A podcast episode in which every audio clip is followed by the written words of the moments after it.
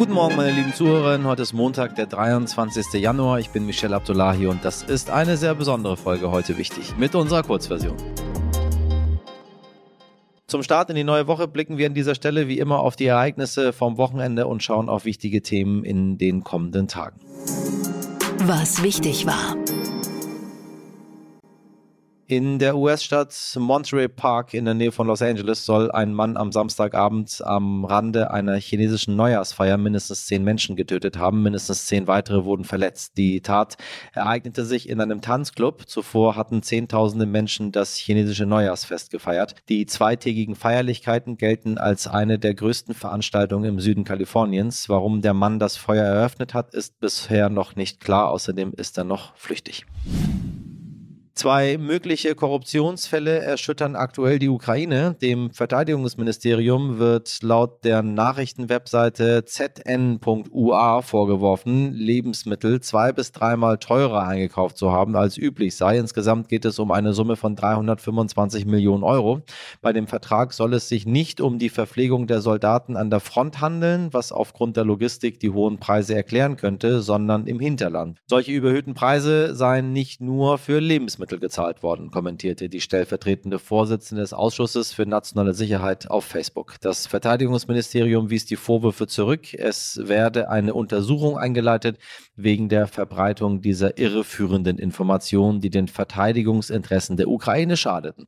Für heute sei eine Dringlichkeitssitzung mit Ressortchef Alexei Resnikow geplant. Deutlich konkreter scheint der Fall im ukrainischen Ministerium für die Entwicklung von Gemeinden und Gebieten. Vizeminister Vasil Losinski sei am Samstag wegen des Verdachtes der Bestechlichkeit festgenommen worden, teilte die ukrainische Antikorruptionsbehörde NABU mit. Zuvor war die Wohnung des Vizeministers durchsucht worden. Losinski habe 400.000 US-Dollar erhalten, um den Abschluss von Verträgen zum Kauf von Ausrüstung und Generatoren zu überhöhten Preisen zu erleichtern, erklärte die NABU. Das Ministerium teilte auf Facebook mit, dass es die Untersuchung voll und ganz unterstütze. Losinski werde seines Amtes enthoben. Beim Korruptionsindex von Transparency International belegte die Ukraine Platz 122 von 180. Nur in einem Land auf dem europäischen Kontinent sieht es in Sachen Korruption noch schlechter aus, nämlich in Russland. Was wichtig wird. Heute treffen sich die Außenminister der Europäischen Union. Auf der Tagesordnung stehen Russlands Aggressionen gegen die Ukraine sowie die Beziehungen zu den westafrikanischen Sahel- und Küstenländern. Während eines Arbeitsessens ist ein informeller Gedankenaustausch mit dem palästinensischen Ministerpräsidenten geplant. Am Freitag ist der Gedenktag an die Opfer des Nationalsozialismus. Am 27. Januar 1945 wurde das Vernichtungslager Auschwitz-Birkenau durch die Rote Armee befreit. Der 27. Januar wurde 2005 von den Vereinten Nationen zum Internationalen Tag des Gedenkens an die Opfer des Holocausts erklärt. Inzwischen wird der Gedenktag auch in vielen Staaten Europas begangen. Der Bundestag erinnert an diesem Freitag besonders an die Verfolgung sexueller Minderheiten. Diese stehen im Mittelpunkt der Gedenkstunde Stunde, unter anderem mit dem Bundespräsidenten Frank-Walter Steinmeier und Bundestagspräsidentin Bärbel Bass. Außerdem beginnt am Freitag auch die zweitägige Stichwahl um das Präsidentenamt in Tschechien. Der populistische Ex-Regierungschef und Milliardär Andrej Babis trifft auf den früheren NATO-General Petr Pavel. Die rund 8,3 Millionen Wahlberechtigten können ihre Stimme auch noch am Samstag abgeben. Die Amtszeit des scheidenden Präsidenten Miloš Seemann endet Anfang März. Und am Samstag beginnt Bundeskanzler Olaf Scholz seine fünftägige Reise nach Brasilien, Chile und Argentinien. Trotz der Unruhen in Brasilien wird der Bundeskanzler seine Reise antreten, sagt der Regierungssprecher Steffen Hebestreit und hob die engen Kontakte des Kanzlers zum brasilianischen Präsidenten Lula hervor.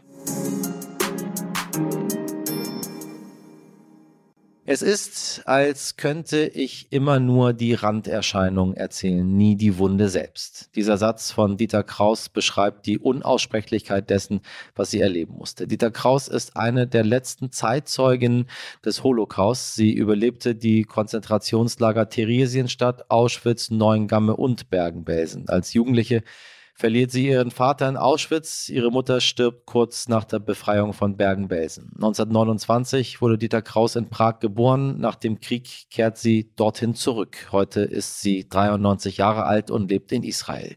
Im Gespräch mit meiner heute wichtig Kollegin Laura Chapo erzählt sie von Verzweiflung und Hoffnungslosigkeit, von unvorstellbarer Grausamkeit. Sie spricht davon, was Hunger bedeutet, was es heißt, als Mädchen in der Pubertät in einem Konzentrationslager aufzuwachsen und was passiert, wenn einem das Fühlen völlig abhanden kommt. Sie erzählt aber auch von Gesten der Menschlichkeit, wie sie wieder zurückfinden konnte zu ihren Gefühlen und wie sie gemeinsam mit ihrem Mann Otto lernte, das auszusprechen, was eigentlich nicht auszusprechen war. Heute teilt sie ihre Geschichte mit uns und erzählt von ihrem, wie sie sagt, aufgeschobenen Leben, das sie inzwischen eingeholt hat. Hallo Frau Kraus, vielen Dank, dass Sie heute bei uns sind. Gerne geschehen. Frau Kraus, Sie sind in Prag aufgewachsen. 1938 wurde dann das Sudetengebiet von den Deutschen annektiert. Damals waren Sie gerade mal neun Jahre alt. Ähm, und bis dahin hatten Sie, wie Sie in Ihrem Buch schreiben, noch nie das Wort Jude gehört. Ähm, wann haben Sie zum ersten Mal das Gefühl von Angst, von Hass erfahren? Hass und Angst äh, äh, habe ich von meinem Vater äh, gefühlt bei ihm, weil wir gingen spazieren, ich kann mich erinnern, und wir, wir trafen deutsche Soldaten oder wir trafen äh, Zivilleute in, in, in, in, die Mädchen waren in Dirndeln und die, und die Männer mit, mit weißen Socken und, und Lederhosen. Und mein, mein Vater hasste die, den Anblick und ich fühlte das von ihm. Er, er sprach nicht darüber, aber wir, wir machten ihm einen, einen, einen Umweg, damit wir sie nicht treffen. Wenn wir von diesem Moment jetzt ein bisschen in der Zeit springen, ähm, zum 20. November 1942, dann erreichen wir das Datum, als Sie mit Ihren Eltern nach Theresienstadt deportiert wurden. Ihre Großeltern waren schon dort und kurz vor ihrer Ankunft ist Ihr Großvater gestorben. Wie haben Sie die Zeit dort als Kind wahrgenommen und wann hat man das erste Mal von den Transporten nach Auschwitz gehört? In Theresienstadt wurde überhaupt nicht über Auschwitz gesprochen. Den Namen wusste ich, ich hörte das von, früher. Äh, auch Ravensbrück und, und äh, andere Konzentrationslager, die Namen. Aber das bedeutete mir gar nichts, weil ich keine Vorstellung hatte. Wir kamen nach Theresienstadt wir wussten nicht, dass wir weitergeschickt werden. Mhm. Das wussten wir noch nicht. Als wir ankamen, war das Ghetto sehr überfüllt. Man fand äh, für uns keine, keine Betten. Wir, wir, wurden, wir blieben, der ganze Transport blieb in den Wellen, in den Kasematten von den Wellen auf dem auf der Fußboden. Das liefen wir einige Wochen, weil überhaupt kein Platz war in den Gebäuden. Die Großmutter kam gleich am nächsten Tag, als wir ankamen. Sie, sie erfuhr irgendwie, dass wir da, dass wir auch in den Transport ankamen und erzählte eben, dass Großvater vor kurzer Zeit gestorben war. Er war auch ein kranker Mann schon vorher, aber das überlebte er dort nicht. Ich war mit dem Großvater nicht sehr eng. Es war eine Distanz zwischen uns. Mhm. Er war ein Mann, der nicht wusste, wie mit Kindern umzugehen. Mhm. Er, er, sah mich und er lächelte, aber äh, ich hatte keine, keine Beziehung zu ihm. Also die Trauer war auch nicht so groß, äh, weil ich äh, den Großvater nicht sehr gut kannte. Verstehe.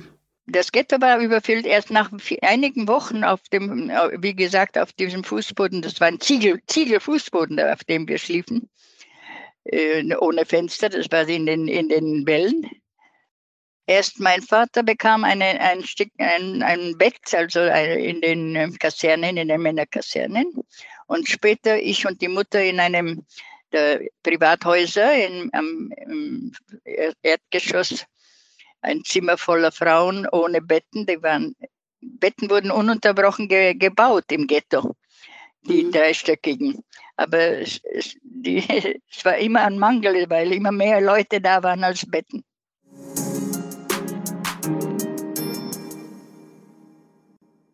Das war's aus der heute wichtig Redaktion an diesem Montag. Sie starten jetzt hoffentlich bestens informiert in diese Woche von diesem sehr wertvollen Gespräch mit der Holocaust-Überlebenden Dieter Kraus. Heute haben Sie allerdings nur einen Bruchteil gehört und ich kann Ihnen deshalb wie immer heute ganz besonders die Langversion empfehlen. Ihre Gedanken, Lob und Kritik schicken Sie gerne an heute wichtig at Wir hören uns morgen wieder. Bis dahin haben Sie einen schönen Montag. Machen Sie was draus. Ihr Michel Abdullahi.